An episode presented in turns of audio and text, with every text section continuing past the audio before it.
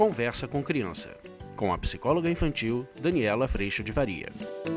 E hoje a gente vai falar sobre o bullying. Como é que a gente ajuda as crianças nesse desafio que traz o bullying? Vamos falar sobre isso?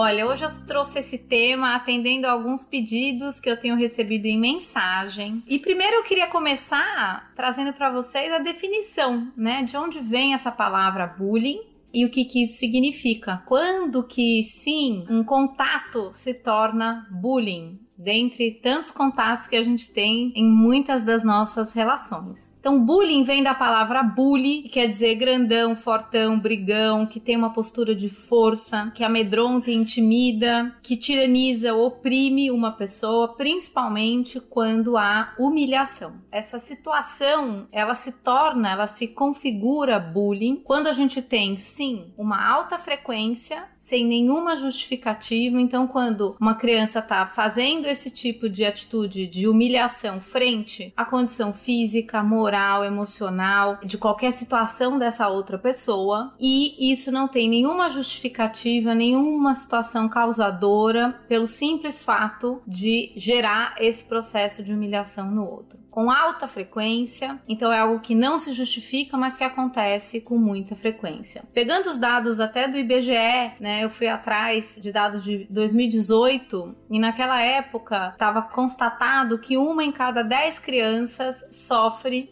de bullying. Mas o que eu tenho acompanhado muito é o quanto, muitas vezes, num conflito natural do encontro entre duas pessoas, quantas vezes a gente já não caracteriza bullying, está acontecendo bullying e a gente pode sim cair em algumas armadilhas com relação a isso. Então, o bullying é uma violência gratuita, sem nenhuma causa, com altíssima frequência, que normalmente atinge de um lugar de mais força e poder uma outra pessoa com relação tanto a sua condição física, emocional, moral, é uma agressão gratuita. Agora, é muito importante a gente perceber que isso acontece sem motivo e também a gente perceber que hoje a gente também tem a atuação do bullying dentro dos processos digitais, sejam grupos de WhatsApp, Snapchats, Instagrams. Então, assim, a gente também pode encontrar toda essa humilhação acontecendo, não só concretamente nas relações fora da rede social, como também nas redes sociais. Aquela cena que a gente tinha, né, de mudança de escola e começar de novo, muitas vezes com a rede social, isso também acaba se tornando um empecilho, porque esse começar de novo às vezes fica impossibilitado quando a informação sobre você já chegou lá para onde você está indo. Já pensou? É o ônus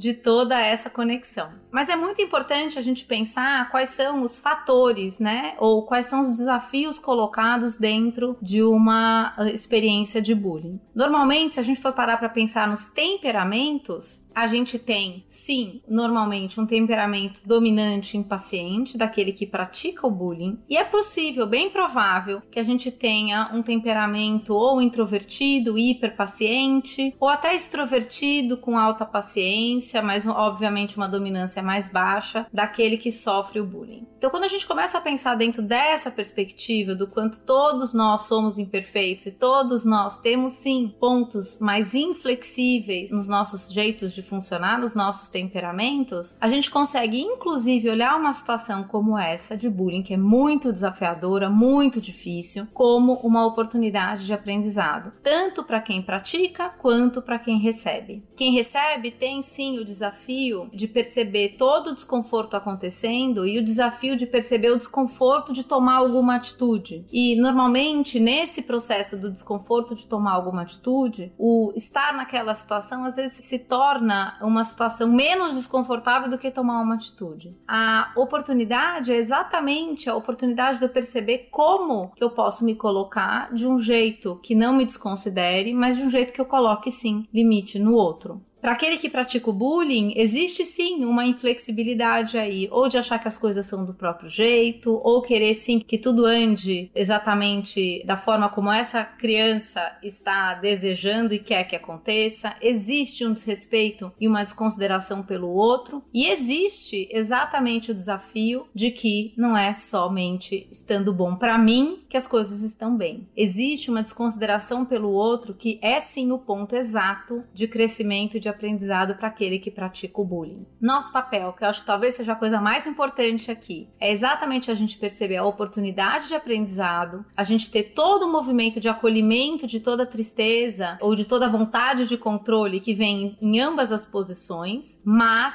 a gente pode sim ocupar um lugar de reflexão e de sim chamada à responsabilidade, tanto para aquele que pratica quanto para aquele que está exatamente vivendo o desafio de se posicionar. Na hora em que a gente usa da nossa posição como pais para trazer a responsabilidade tanto para aquele que faz o bullying quanto para aquele que recebe o bullying, a gente está evitando um lugar muito comum, que é o lugar de vítima, vilão e a gente entrando como salvador. Quando a gente tende, e essa é uma grande tendência, inclusive da nossa cultura, a colocar a criança que sofre bullying num lugar de vítima, muitas vezes a gente entra para salvar a criança e talvez ao invés dela ter um aprendizado frente ao seu funcionamento para situações como essa, que sim existem ao longo da vida, quando a gente coloca essa criança no lugar de vítima, ela se fragiliza mais, porque alguém me tira dessa situação. Não sou eu que lido com esse desconforto de me colocar e enfrento esse processo dentro, obviamente, é, de um acompanhamento do adulto. Nosso grande desafio é a gente não comprar esse triângulo vítima, vilão e salvador e a gente trazer a responsabilidade de posicionamento tanto para aquele que pratica quanto para aquele que sofre o bullying. Na hora que a gente vai fazendo isso e nós como adultos assumimos essa posição, é muito lindo ver o que acontece, porque a responsabilização começa a acontecer, a flexibilização de um jeito de funcionar também começa a acontecer, o espaço de consideração começa a ser sim uma possibilidade.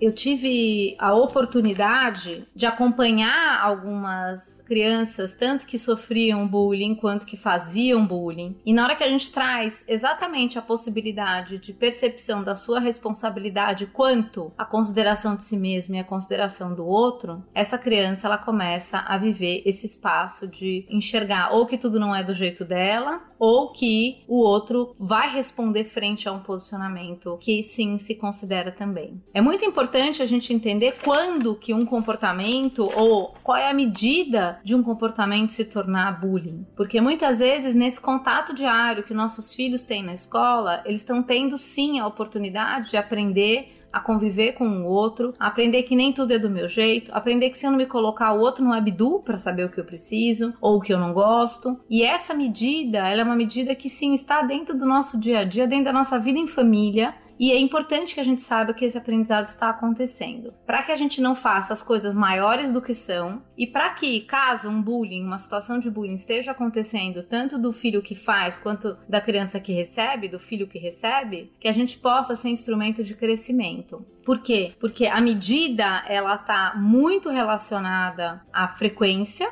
e à motivação. A hora que a gente entende que essa criança pode sim ter um temperamento dominante, é muito importante que a gente também perceba o quanto a forma como a gente corrige as situações dentro das nossas casas, elas são primordiais para que essa criança tenha e desenvolva recursos para exatamente se colocar no mundo. Então, numa casa onde às vezes uma criança dominante com pais dominantes, o bater de frente é a forma de solução e muitas vezes o mais forte vence porque impõe, seja porque usa do castigo castigo, do grito, do se você ou mesmo do tapa, é importante a gente entender que essa criança que tem uma dominância grande, quando vai para o seu convívio social dentro da escola, ela vai reproduzir exatamente o que ela vê funcionando com ela. Uma criança mais paciente dentro de casa, é tão interessante a gente perceber isso. Muitas vezes para nós adultos vai estar tá muito confortável com uma criança que não reclama de nada, às vezes está ruim para ela, você nem fica sabendo. Entendam o quanto também é importante dentro de casa, ou mesmo dentro das salas de aula, quando você tem uma criança mais extrovertida, ou seja, que se importa com o bem-estar das pessoas, que quer ser querida e às vezes junto de uma alta paciência, isso faz com que ela se coloque muitas vezes desconfortável pelo bem geral do outro. É importante a gente entender que nesse processo a flexibilidade também é necessária, porque essa criança, às vezes hiperobediente, é uma criança que pode estar assim sendo desrespeitada e muito desconsiderada até por nós pais e mães. Então, nesse sentido, quando a gente entende a intensidade ou quando a gente começa a abrir dentro das nossas casas a possibilidade de diálogo, e sim na premissa de imperfeição do quanto todos nós somos falhos, a gente começa a abrir essa conversa para o desconforto. E aí, tanto uma criança dominante quanto uma criança mais pacífica, ela vai poder trazer o desconforto dela porque há espaço para isso. Uma das coisas que a gente pode cuidar é que normalmente a nossa resposta frente a uma situação que nossos filhos passaram, por exemplo, de estar tá sofrendo algum tipo de desrespeito, às vezes a nossa resposta às vezes é vai lá e devolve. Mas percebam que essa criança tem um temperamento. E às vezes responder da forma como a gente acha adequado pode ser sim uma agressão ou uma exigência que desrespeita essa criança também. Então eu entendo que o nosso papel, tanto para quem pratica quanto para quem sofre o bullying, é trazer sim o quanto essa criança vai viver os efeitos desse funcionamento num dominante ou numa criança que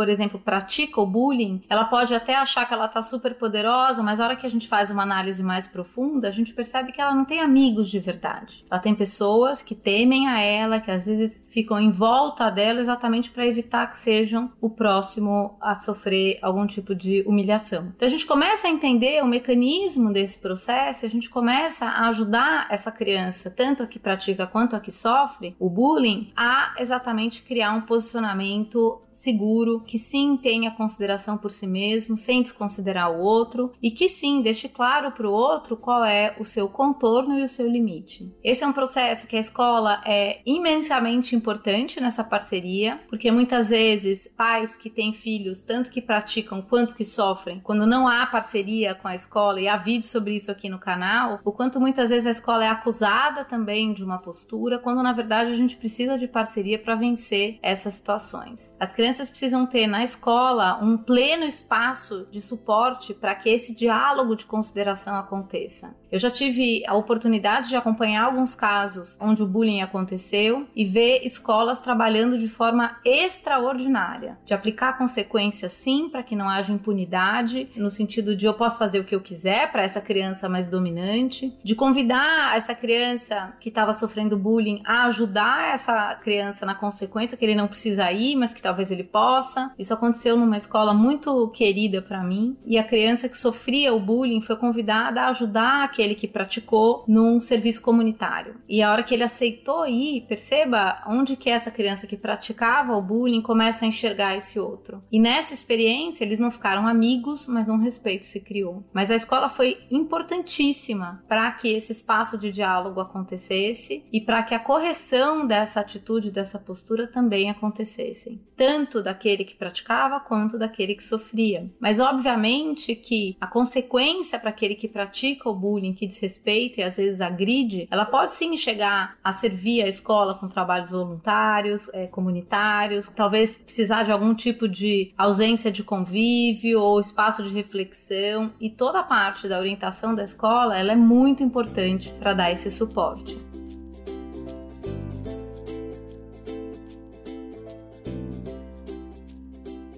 Acho que uma das coisas importantes é a gente perceber o quanto nessa situação, que é sim uma situação de muita desconsideração e desrespeito, o quanto todos precisam de ajuda. E a hora que a gente entende assim, é, essa é uma forma da gente não cair na armadilha do vítima, vilão e salvador, e é uma forma da gente entender a violência que também sai de nós, sai das crianças e como que a gente pode trazer a responsabilidade para isso. Isso nos convida e convida as crianças a reconhecerem um espaço de arrependimento e perdão e isso, viver essa experiência por essa perspectiva é imensamente transformador. Molda caráter, molda personalidade, flexibiliza posturas mais rígidas e faz com que a gente perceba que eu sou uma pessoa, você é outra, mas a convivência entre nós pede respeito e consideração. E nessa imposição, muitas vezes por conta de um temperamento ou mesmo um aprendizado dentro do ambiente social familiar e do social da escola, muitas vezes essa conta ela não fecha direito e a gente tem sim a oportunidade de sustentar e ajudar nossos filhos nesse processo de descoberta do que é que tá ruim para mim, o que é que eu não gosto e construir esse passo de o que é que eu posso fazer a respeito.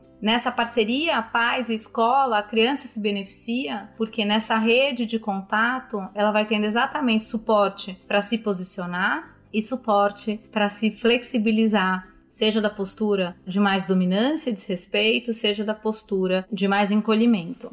Uma das coisas que a gente pode sempre ajudar a criança que está sofrendo bullying é trazer a percepção do quanto essa atitude, sim, de desconsideração e violência, diz mais sobre aquele que pratica do que sobre a criança que recebe. A hora que a gente vai exatamente trabalhando nesta reflexão e quando isso acontece, o que é que você pode fazer com isso, a gente vai construindo esse espaço onde a criança se responsabiliza por algo que eu gosto muito, que é o que é que eu faço com o que me acontece. Eu começo a entender que o que eu faço com o que me acontece cabe a mim. Agora, o que o outro faz, cabe a ele. E a hora que a gente vai trabalhando esse lugar de segurança e reflexão, essa criança começa a criar, junto do nosso apoio, do apoio da escola e de toda essa sustentação para que a consideração aconteça, o respeito, o perdão e sim a proximidade dentro de uma relação de consideração, essa criança vai construindo caminhos e a escola e a família vão dando sustentação para esses caminhos. Aprendizado é sempre uma oportunidade para todos os envolvidos, sejam professores, orientadoras, nós pais, as crianças. E se a gente entende momentos difíceis assim na vida, com dor, sim, mas como oportunidade de crescimento e de principalmente esse trabalho dentro do meu funcionamento, a gente entende que há sim uma baita de uma limonada para tirar desse limão.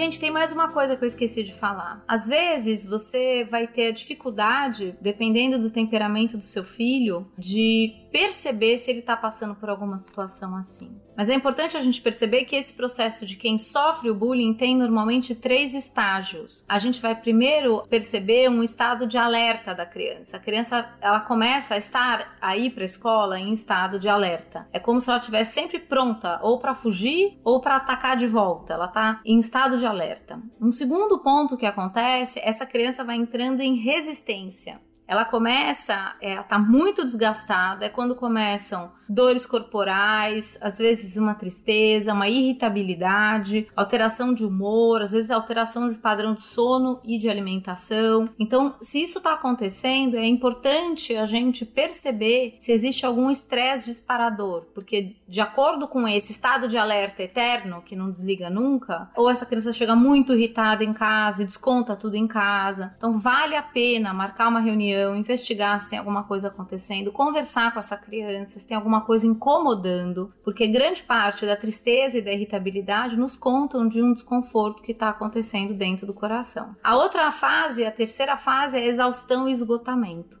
Nessa hora, quando a criança, dentro desse processo de tentativa de se manter em alerta e de resistir ao que está vindo, imagina que está vindo todo dia, numa frequência grande, chega uma hora que essa criança exaure. E a hora que ela se esgota, normalmente é a hora em que a gente consegue, quem está de fora, perceber o quanto ela está precisando de ajuda. Então, quando a resistência não funcionou, é a hora que a gente vai ver essa criança mais triste, mais calada, mais deprimida, não deprimida no sentido da depressão, mas mais comprimida, porque eu quero agora nem ser visto, porque aí se eu não sou visto não acontece nada, então a gente vai começando a ver esses sinais. E eu acho que são sinais importantes, porque percebendo o temperamento dessa criança, normalmente a gente está falando de um temperamento mais introspectivo, e nesse sentido, essa criança às vezes não vai chegar te contando tudo que ela precisa, mas ela dá sinais de que existe sim um desconforto que está crescente e que em algum momento fica muito grande para ela lidar sozinha. Lembrando de novo que o nosso papel é ajudá-la a perceber isso, ajudá-la a perceber o que ela precisa, ver com ela que formas ela pode lidar e como a gente pode ajudá-la a resolver isso, muito mais do que a gente tirar a criança desse desconforto e, querendo ou não, tirá-la do aprendizado para lidar com situações assim, que até pelo seu temperamento, sim, inflexível e muito preocupado com o bem-estar do outro, pode vir a se repetir em algum momento para frente. Então, que a gente não perca essa oportunidade de aprendizado e que a gente sim se sustente nessas redes de relação que temos com a escola, com os parceiros, com as próprias crianças, para que a gente possa sempre fazer o melhor possível, mesmo em situações tão desafiadoras como essa.